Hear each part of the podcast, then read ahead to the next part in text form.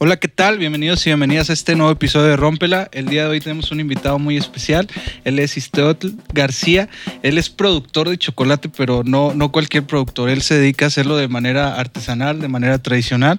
También tiene ahí este, su negocio de, cacao y aparte pues ha dado ahí talleres sobre cómo se tiene que hacer el chocolate, un poquito sobre la historia de la gastronomía en México y pues también ahí ha trabajado como bartender en, varios restaurantes, bares de aquí de la ciudad. Eh, bienvenido, Stott, ¿cómo estás? Muy bien, muy bien, muchas gracias, carnal. Un gusto volver a, volver a verte, volver a estar aquí con, con usted, digamos en otro formatito, pero, pero con las mismas ganas, el mismo entusiasmo de, de compartir un poquito de lo que traemos y hacemos. No, no, no, al contrario, muchísimas gracias a ti por tomarte el tiempo de, estar aquí con nosotros y pues vamos a desmenuzar toda esa historia, todas esas cosas que, sabes hacer y me gustaría empezar por, por un poquito de, tu historia, un poquito de ti, ¿Qué, es lo que has hecho para pues llegar en, donde estás ahorita?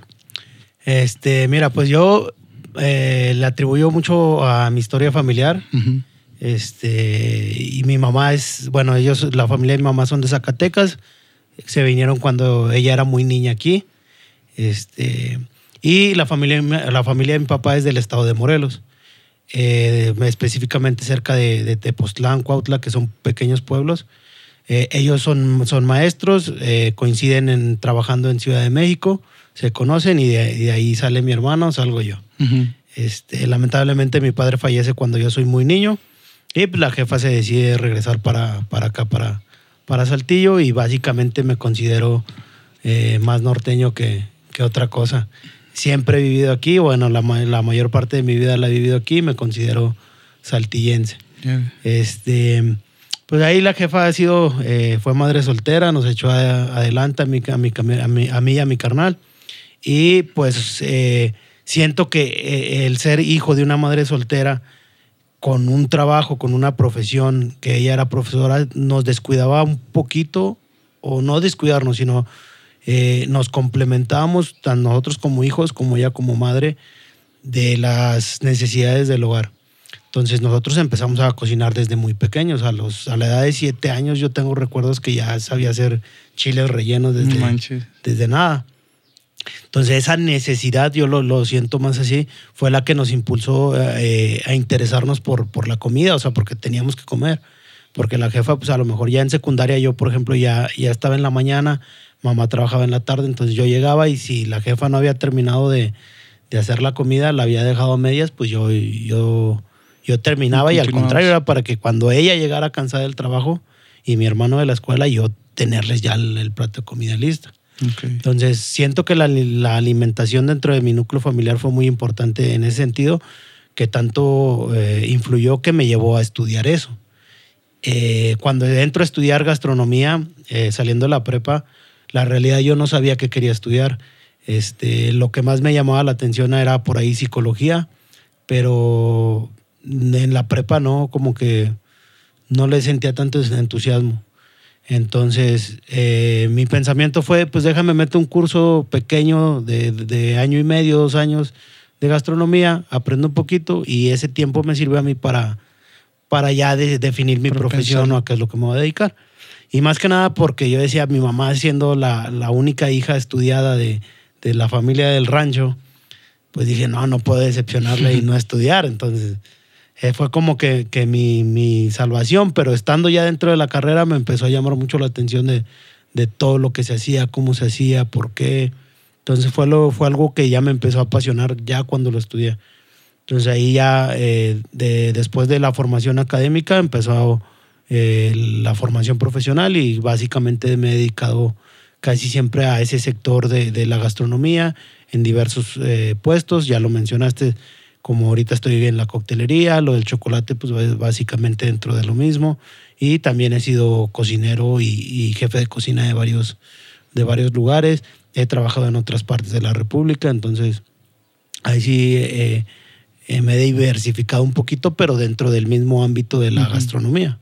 Okay. Y mencionas algo muy, muy importante, eh, Aaron, en cuestión de de que muchas veces eh, el tener a alguien que, que, nos impulse o tener ahí a una persona que digamos, no manches, pues en el caso de tu mamá, que ya veías que lo había hecho de, familia de rancho y había salido adelante, pues estuvo padre, ¿no? El decir, no, pues si ella lo logró, este, yo tengo que hacerla que se sienta orgullosa, que sienta que, que yo hice las cosas bien. Y eso está, es importante porque muchas veces la gente se estanca en el pensamiento de que no, pues no estoy tan bien, no lo voy a lograr y ya el, el, tener, como quien dice, un punto de referencia y decir, ella lo logró, yo también lo puedo, eso te ayudó bastante, supongo, ¿no? Sí, sí, fue, fue en parte el, el, el seguir avanzando y quieras o no, el demostrar que, que, sí puedes, o a demostrarle a esa, a esa, persona que ha estado contigo que no la estás decepcionando. O si, o al caso contrario, si te está, hay gente que que te chinga como para que te critica para que chingarte, pues ahora lo voy a hacer para demostrarte lo contrario. ¿Y tú tuviste ese tipo? Ah, ¿Hubo gente que, te criticó, que te avientan esos comentarios que te duelen de que no la vas a poder? pues sí, pero sí ah, he encontrado la manera de, hacerme un poquito repelente en ese sentido de ese tipo de comentarios, pero obviamente no, no falta eh, algún comentario y más de las personas allegadas, donde sí, sí duele. Una vez, de hecho lo publiqué ayer en, en mi muro mi mamá una vez me dijo, es que tengo miedo de que tus emprendimientos pues, no, no puedas vivir en el sentido económico. Y yo, le, yo sí le dije, pues es que no, o sea, no voy tras ese objetivo, o sea, el ganar bien, sino, o sea, obviamente sí, sí quiero una estabilidad económica, pero he encontrado la manera de ser muy feliz con lo que hago.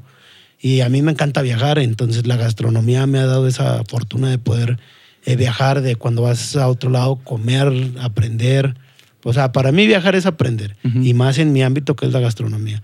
Otros sabores, otras técnicas, conoces a otra gente, eh, chefs, bartenders de otro lado que están haciendo ruido y pues también dices, quiero ser igual que tú, voy a chingar. Sí, y aparte, pues, muchas veces hablan de, de, la competencia, de que la competencia es mala o algo y que la, la, la persona con la que debes de competir es contigo mismo, pero al final de cuentas ocupas un punto de referencia, ¿no? Y ver que alguien lo está haciendo bien y no de la manera de que, ah, le, voy a ganar y voy a ser mejor que él, sino de decir, wow, ese vato se la está rifando o esa chica se la está rifando, déjame, le aprendo de esa manera.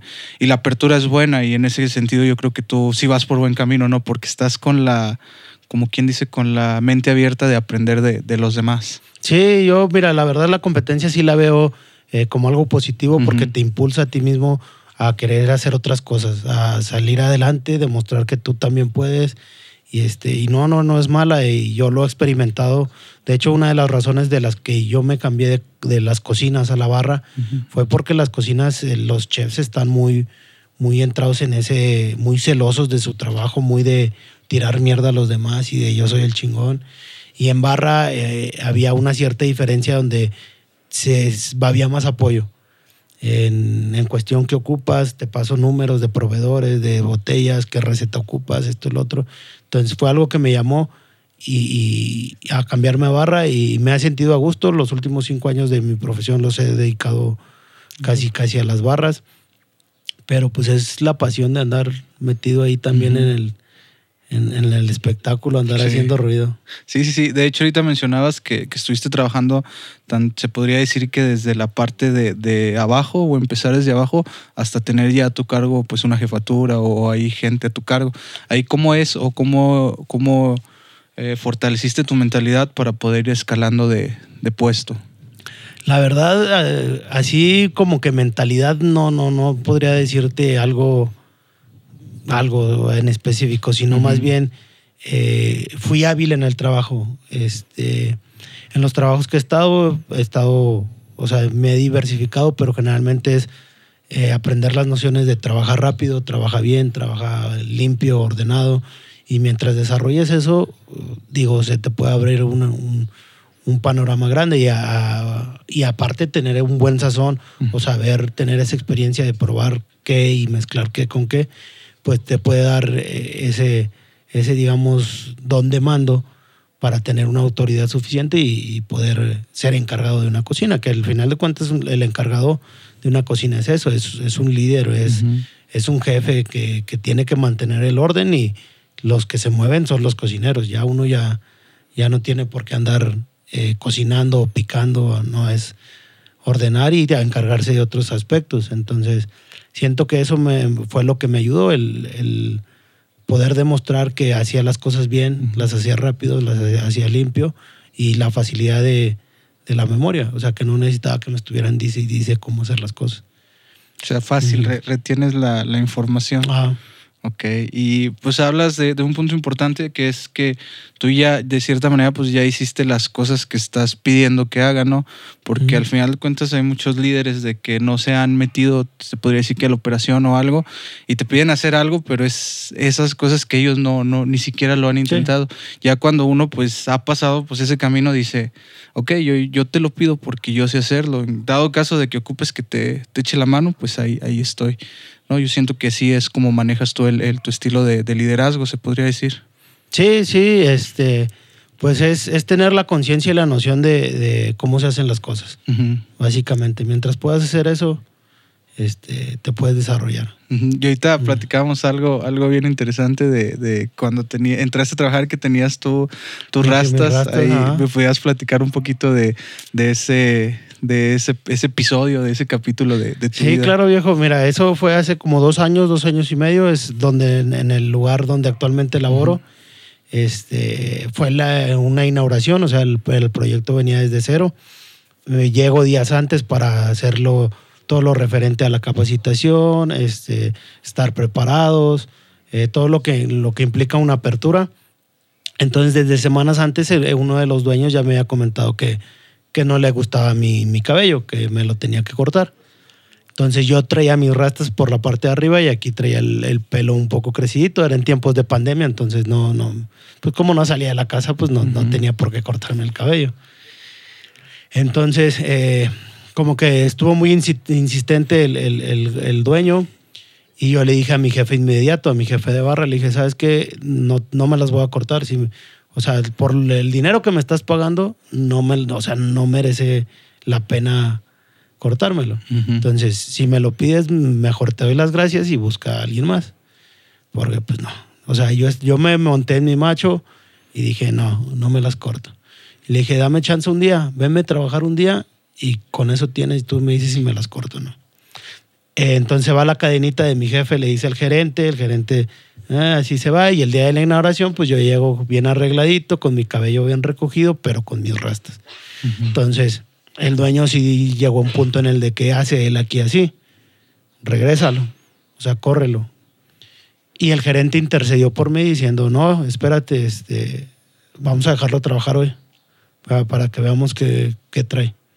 Entonces fue como que ponerme a prueba y pues la superé. Este, dentro ya de, de la operación de- del lugar, este, me llaman a una mesa a preparar un cóctel eh, frente a un cliente amigo de los, de los dueños.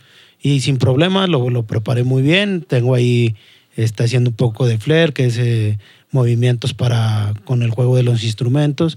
Preparo el cóctel y me empiezan a pedir en otras mesas que, que yo fuera a preparar tragos a, a las mesas, que es un plus casi en muchos restaurantes, que, que alguien salga y te prepare un trago frente de ti.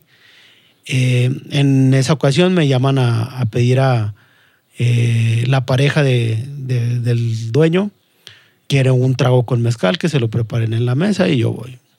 Y ahí medio nervioso dentro de la mesa, no me estaban poniendo atención a mí, la verdad. Pero en eso llega el gerente, se sienta al lado del dueño y se me queda viendo así con cara de, de sorprendido o de, de risa así como que cínica. Y me dice, me dice, ¿te estás ganando tus rastas a pulso? A pulso? Y le digo, no, yo ya sabía que esto iba a pasar.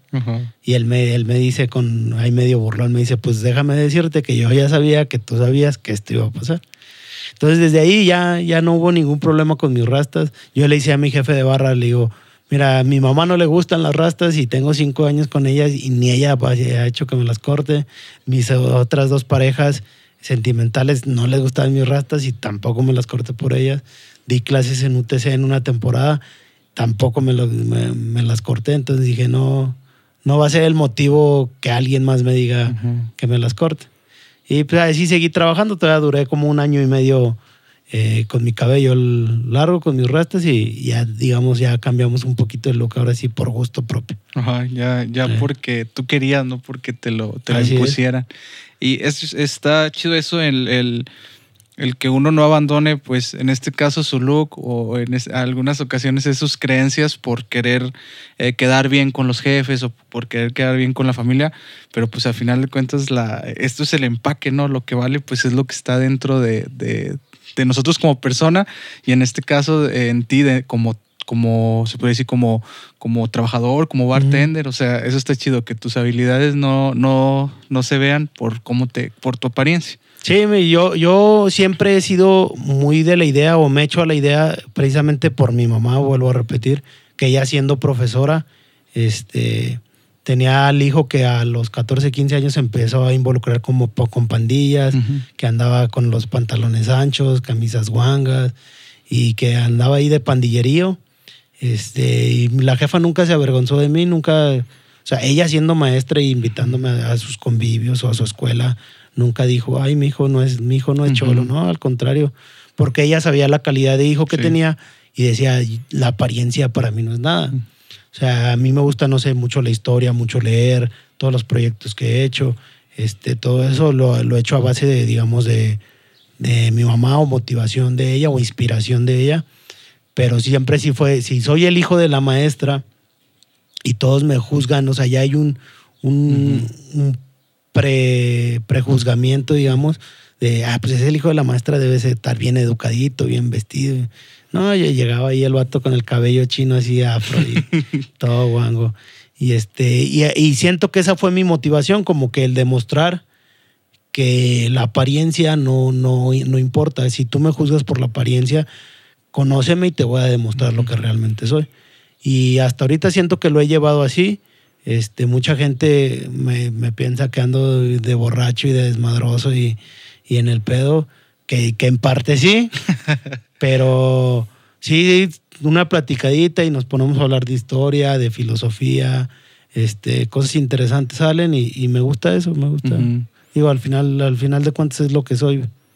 Sí, y, cómo fue ese, cambié un poquito de, tema, cómo fue el empezarte a, involucrar por la, por la historia? ¿Qué, fue lo que te motivó? ¿Cómo se empezó a despertar ese interés? Siento que el, mismo hecho de, andarme juntando con pandillas en aquel tiempo, digamos hablando de 2003, 2006, tiempos de la secundaria, este, estaba muy, muy influenciado las pandillas de cholos.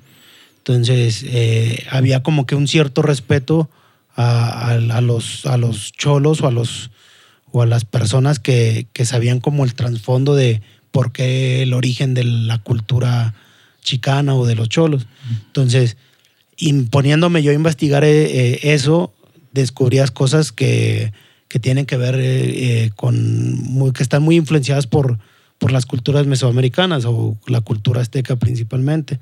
Entonces, eran como reminiscentes de, de toda esa cultura y fue lo que, digamos, empezó un poquito a motivarme más de, saber por qué el origen de, por qué los cholos usan esto, por qué se tatúan esto. Ah, te pones a investigar un poquito y, ah, con razón. Mm, y fue como que lo que me empezó a motivar y ya después, estudiando gastronomía, este, digo, creo fue ahí una historia en un libro de historia de la secundaria, donde hablaba del el origen de la, del primer taco que se comió en, en, en, México, del taco de carnitas más bien específicamente, que fue con la, con la, la llegada de los españoles en la caída de Tenochtitlán, con las tortillas de los indígenas y carne que, de cerdo que traían los, los españoles.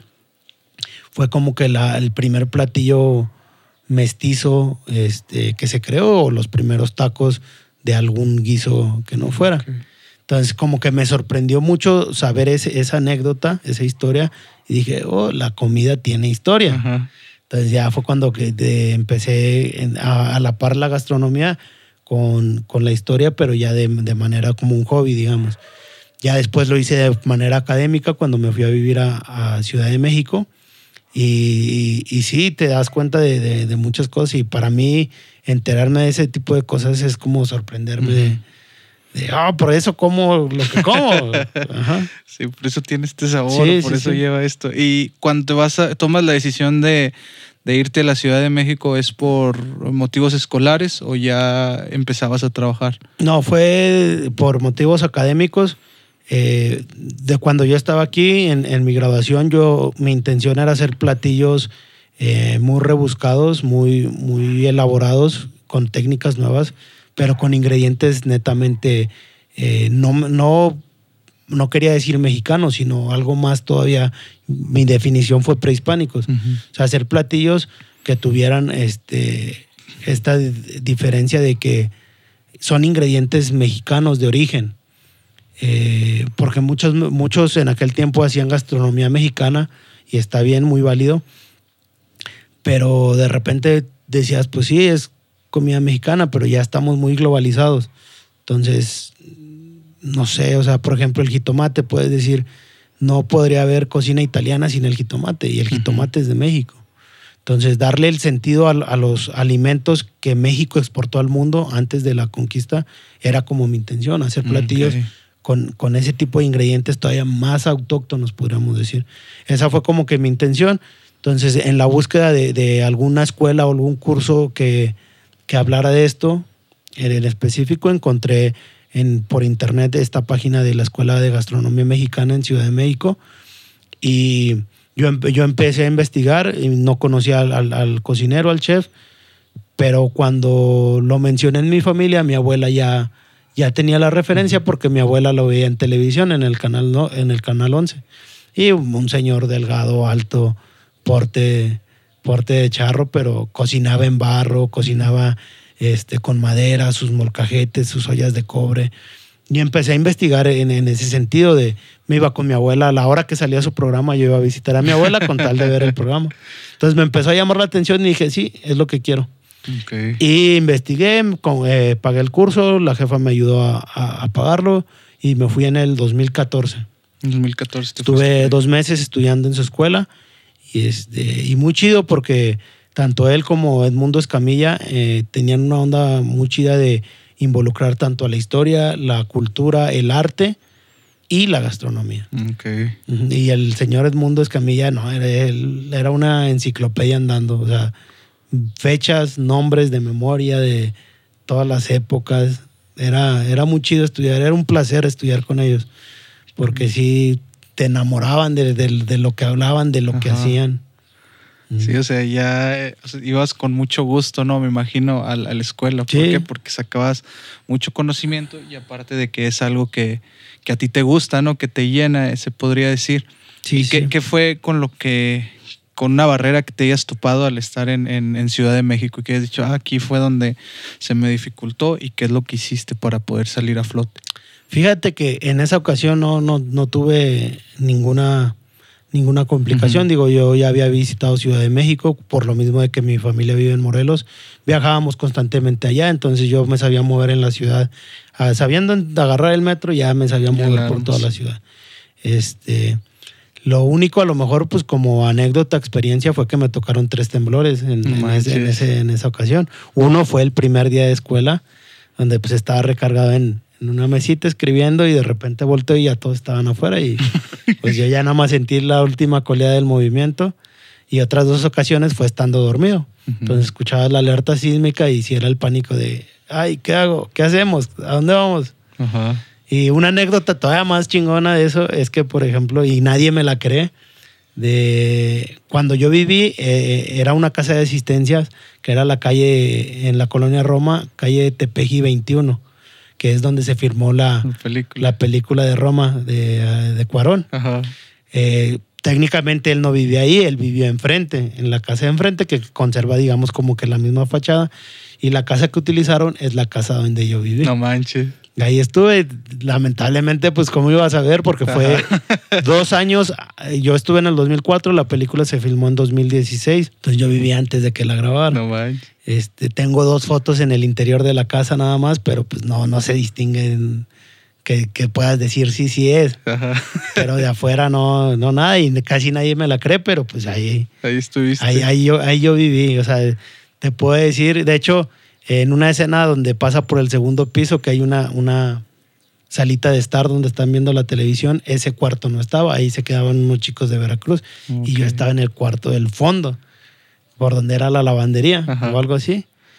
Este, pero sí, ahí estoy viviendo y, yo cuando fui, vi la película yo dije, sí es la casa, es la misma fachada. Busqué en el Google Maps y sí cambiaba un poco la protección del ventanal. Eh, ya la habían modificado precisamente para la película. Pero sí, es de a huevo que yo estuve en esa casa. Estuviste ahí, aunque sea. Y ahorita cambiando un poquito de, tema, ¿cómo fue el, empezar a producir el, chocolate de manera artesanal, de manera tradicional?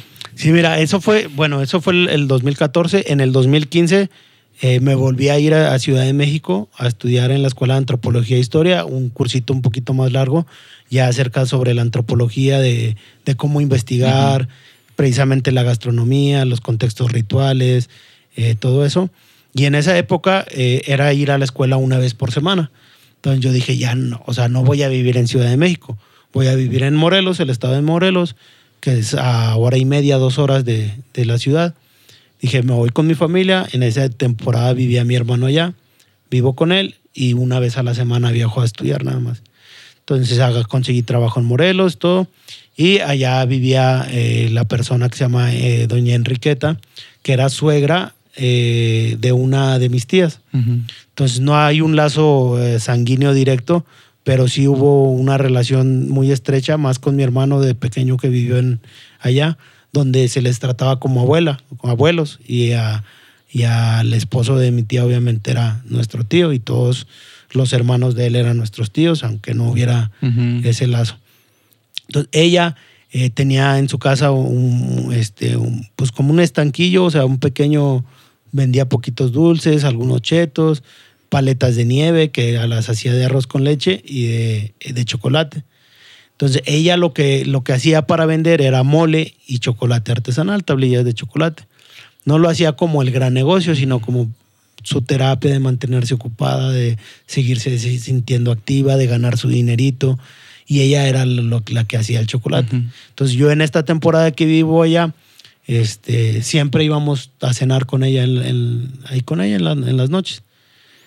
Y cuando salía, oye, voy a hacer chocolate para vender, o voy a hacer mole, me ayudan a llevar el, chile al molino, al otro pueblo, ¿no? Que sí. Y ahí fuimos involucrándonos, ayudándole en eso.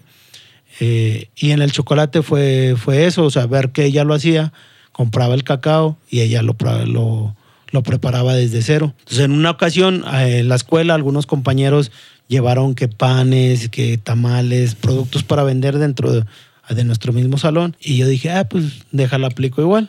Hago chocolate y vengo y les vendo. Y, este, y así empezó, así empezó todo. Este, le dije a mi abuela, no, yo compro todo, enséñeme, enséñeme a hacerlo.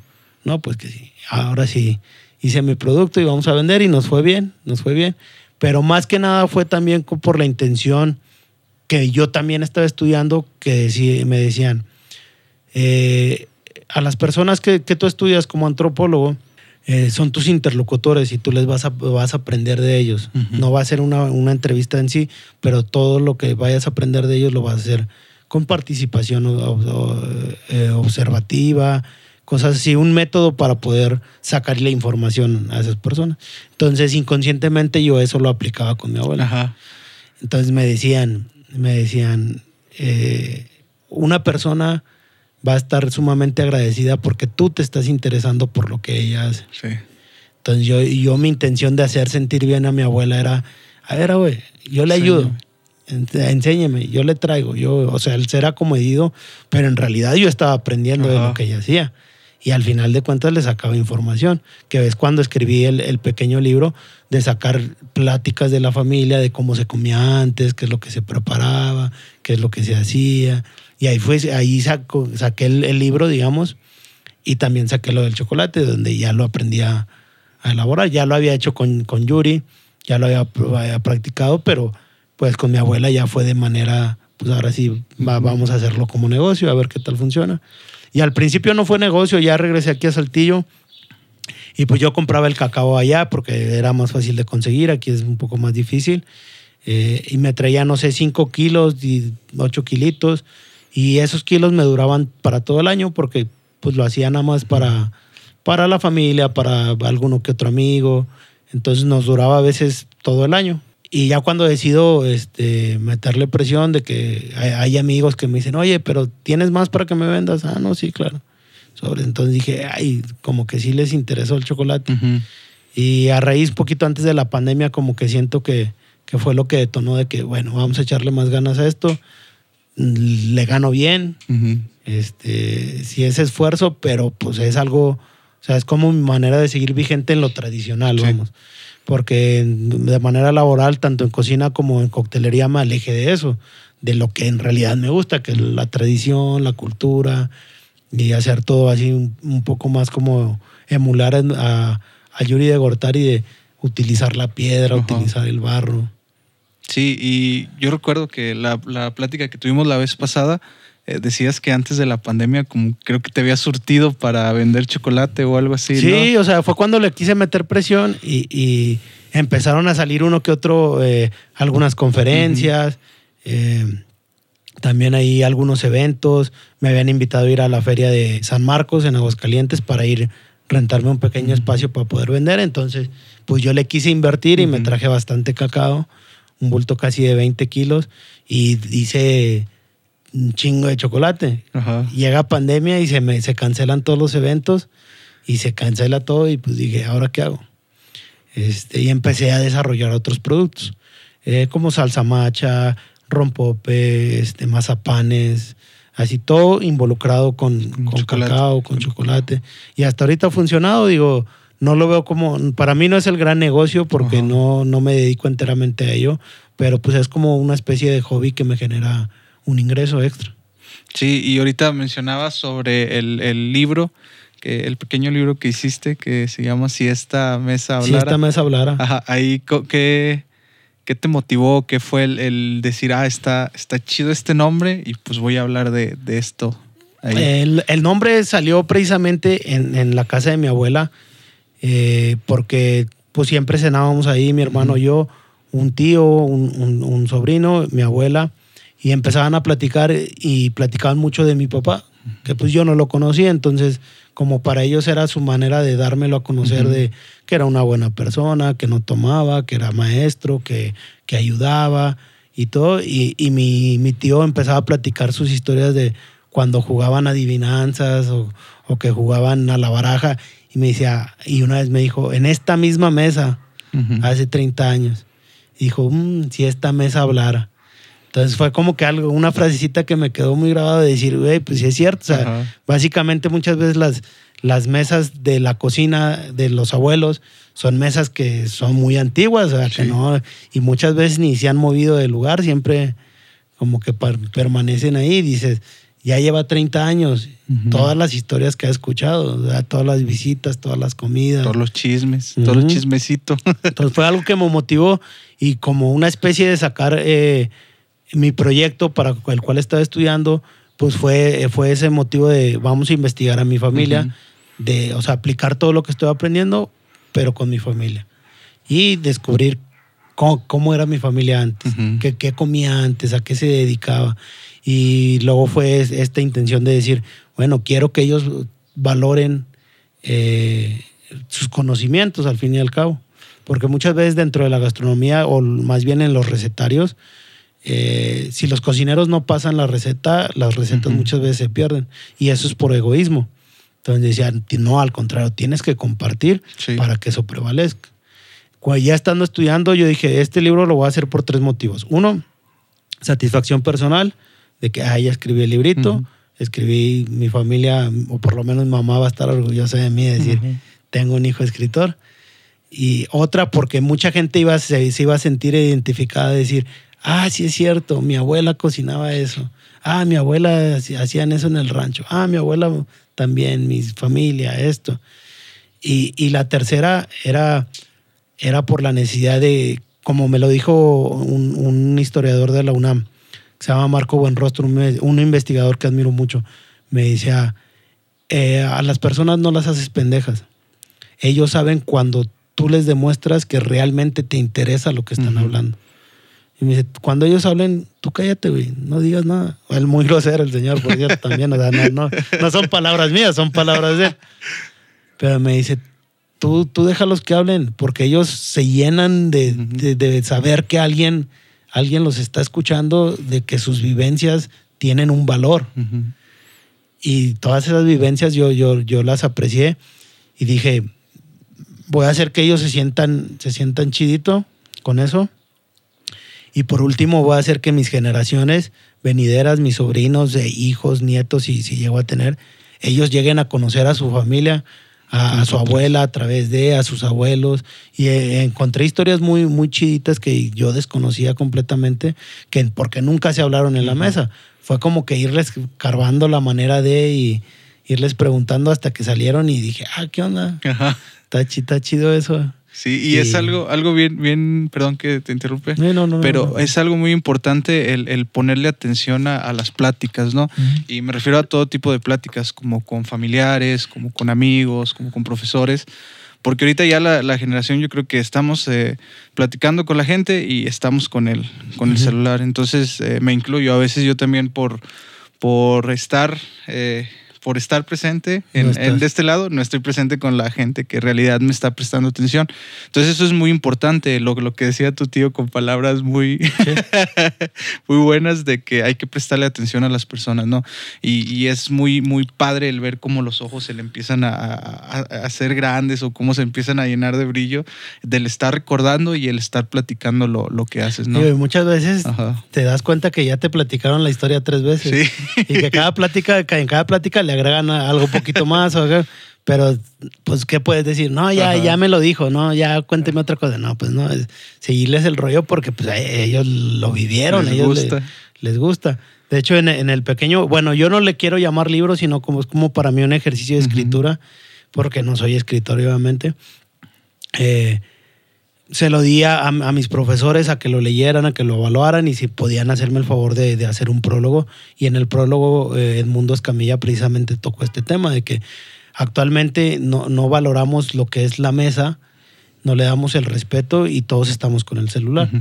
este, mi intención de, ponerle si esta mesa hablara fue, fue rendirle un tributo a la mesa, o sea, al, al espacio y al lugar. Y obviamente, digo, muchas veces también ya cometo ese error pero para mí era darle la importancia y el significado que realmente tiene la, alimentación y la comida a nosotros como personas, porque nos estamos nutriendo, nos estamos alimentando. Entonces, el, sentarte y comer para mí era, pues eso debe ser un ritual. Mi mamá siempre nos decía, descúbrete la cabeza, es de mala educación. Y yo lo aplicaba con mis cocineros. Muchas veces los regañaba y a ver, ¿ya vamos a comer? Sobre cachuchas afuera, celulares a un lado. Sí. Y no los dejaba que agarraban los celulares cuando comíamos en el trabajo, por darle esa reverencia a la mesa y comer y convivir, porque al final de cuentas estamos aquí y es un respeto tanto a, a, quien lo, lo prueba, que a, a, quien a la comida en sí, como al que lo prepara, que en este caso éramos nosotros mismos. Sí. En muchos trabajos también yo había la, la hora del, del, del desayuno y antes de que abriéramos el restaurante les decía, vente, vamos al comedor, vamos a sentarnos todos, digo, somos seres humanos y necesitamos comer sentados. Sí. Nada de que agachado abajo de la estufa, escondidas para que no te vean o ahí parado. Le dije, no, hay que darle la reverencia a la mesa y es algo que, he querido procurar seguir haciendo dentro de mi círculo, de darle esa importancia y eh, más que nada porque muchas de, la información que yo conseguí fue en las mesas. O sea, no fue el sentarme a platicar o a echar caguama, no fue comiendo en las pláticas que antes se le llamaba la sobremesa. Cuando terminabas de comer y, ah, un cafecito, un cigarrito, ah, sobre. Y te quedabas media hora, una hora, tres horas, platica y platica ahí sentado nada más.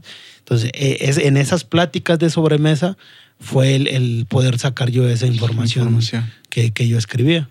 Sí, sí, sí. Y bueno, tocas un tema interesante en cuestión de, del, ahorita que hablabas del trabajo, de que sí hay gente que, se la pasa ahí comiendo rápido en los trabajos, en este caso en los trabajos de, de servicio al cliente o en el trabajo yo donde, donde estoy es, es, de comida rápida. Entonces yo siempre es algo que procuro, el, el, que, oye, está bien, hay mucha gente, hay mucho trabajo, pero pues no se va a acabar el trabajo. Entonces deja que la persona vaya y coma, vaya y tome sus 30 minutos de descanso. Y eso es importante tanto para que la persona se sienta valorada, para que se nutra, para que se despeje un poquito del estrés.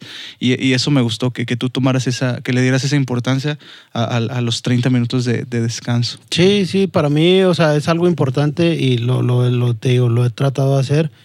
Este, de repente caigo en el error también de, de, de no darme ese tiempo uh -huh. de, no de comer yo. adecuadamente, pero sí, o sea, lamentablemente la, la industria eh, restaurantera es una, o el restaurante, los cocineros, es un trabajo muy, muy pesado y todo es por, eh, por este tipo de prácticas. De repente lo se romantiza de que hay -huh. los cocineros y este y el otro, pero la vida laboral ya sí es pesada. Sí. O sea, si es una su chinguita, entonces que no puedas tener ni siquiera tu, tu correspondencia de, de, comida, de comer decentemente, uh -huh. pues no.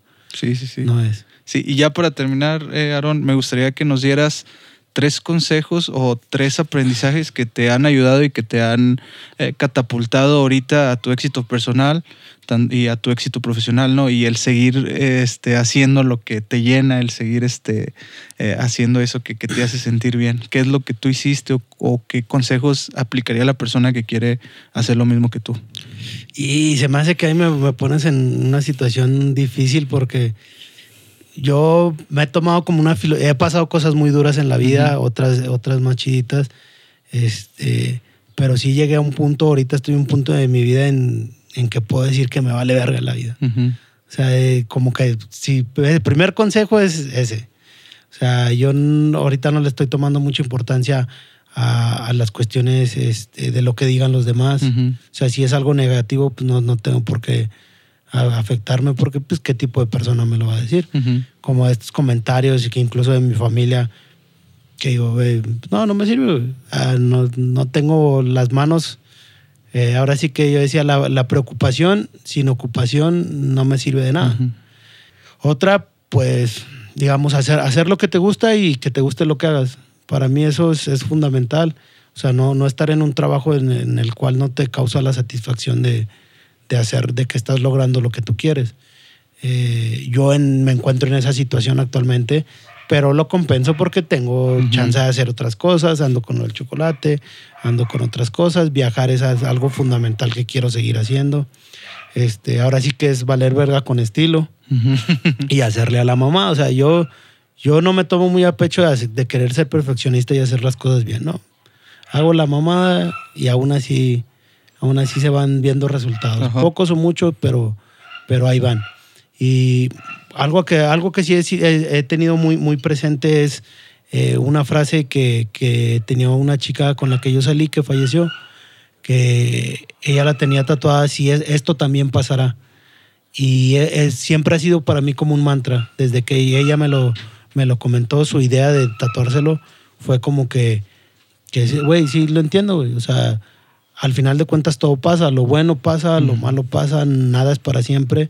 Y es algo que sí he tenido muy presente. Te digo, he tenido rachas muy, muy, un par de depresiones ahí cabroncillas, pero dices, güey, no me agüito, voy a salir adelante. Y he salido adelante. Y cuando andas bien, dices, güey, no te confíes porque va a llegar otro bajón, va a llegar chinguita, va a llegar pandemia. Uh -huh. Entonces dices, no te confíes, hay que seguir trabajando. Y es algo que siento que, que, es lo que más me ha motivado, esa, esa, frase, a seguir echándole ganas, seguir ahí picando piedra y, y moviéndole. Le digo, sí me considero una persona muy, muy como reflexiva, mucho de, digo, me gusta mucho leer, este, me pongo a a ser muy, de repente muy pesimista o muy realista de, de, cuantas cosas, pero sí está chido agarrar como un, un estilo relajado de vida que, que sí te valga el, la vida, pero uh -huh. saberte enfocar en lo que realmente quieres, en lo que realmente te apasiona. Sí, sí, sí. Y sí es muy, muy interesante eso que dices, ¿no? El, el que te valga y el, el saber que, que, todo pasa, ¿no? Tanto uh -huh. las cosas buenas, por eso hay que disfrutarlas cuando nos están pasando, porque al final de cuentas se van a terminar. Sí. Y pues las cosas malas también, pues sí es necesario llorarles, sí es necesario este, eh, estar ahí presente, pues vas de acuerdo que no va a durar para siempre. Sí, son, procesos, son procesos que, que, al final de cuentas este, siempre, siempre van a pasar. O sea, y, muchas veces, también mi hermano lo decía en paz descanse, sea, si tu problema tiene solución, ¿para qué te, preocupas? si tu problema no tiene solución, ¿a qué te preocupas? Como quiera las cosas van a pasar. Ajá, todo. Si, si tú no tienes injerencia en, en, cómo se desarrolla lo exterior, pues no, ¿sabes para qué? Sí, en lo que sí puedes meterle mano, pues ahí es lo que, lo que puedes cambiar, lo que puedes hacer, motivarte. Sí, sí, sí, no, pues muchas gracias Aaron por, por tomarte el tiempo de estar aquí con nosotros, por brindarnos todas esas cosas que te han pasado, brindarnos ahí tus conocimientos. La verdad estuvo, estuvo muy agradable la plática. este, ya, ya para terminar, ¿en dónde te puede encontrar la, la gente? Mira, eh, pues tengo mis redes sociales. Eh, personalmente es Isteot eh, García o en, Instagram Isteot BS. mi nombre en realidad es Placido Aaron García Briones. El Isteot es ahí como como un apodillo que, tengo, pero me pueden buscar de esa manera.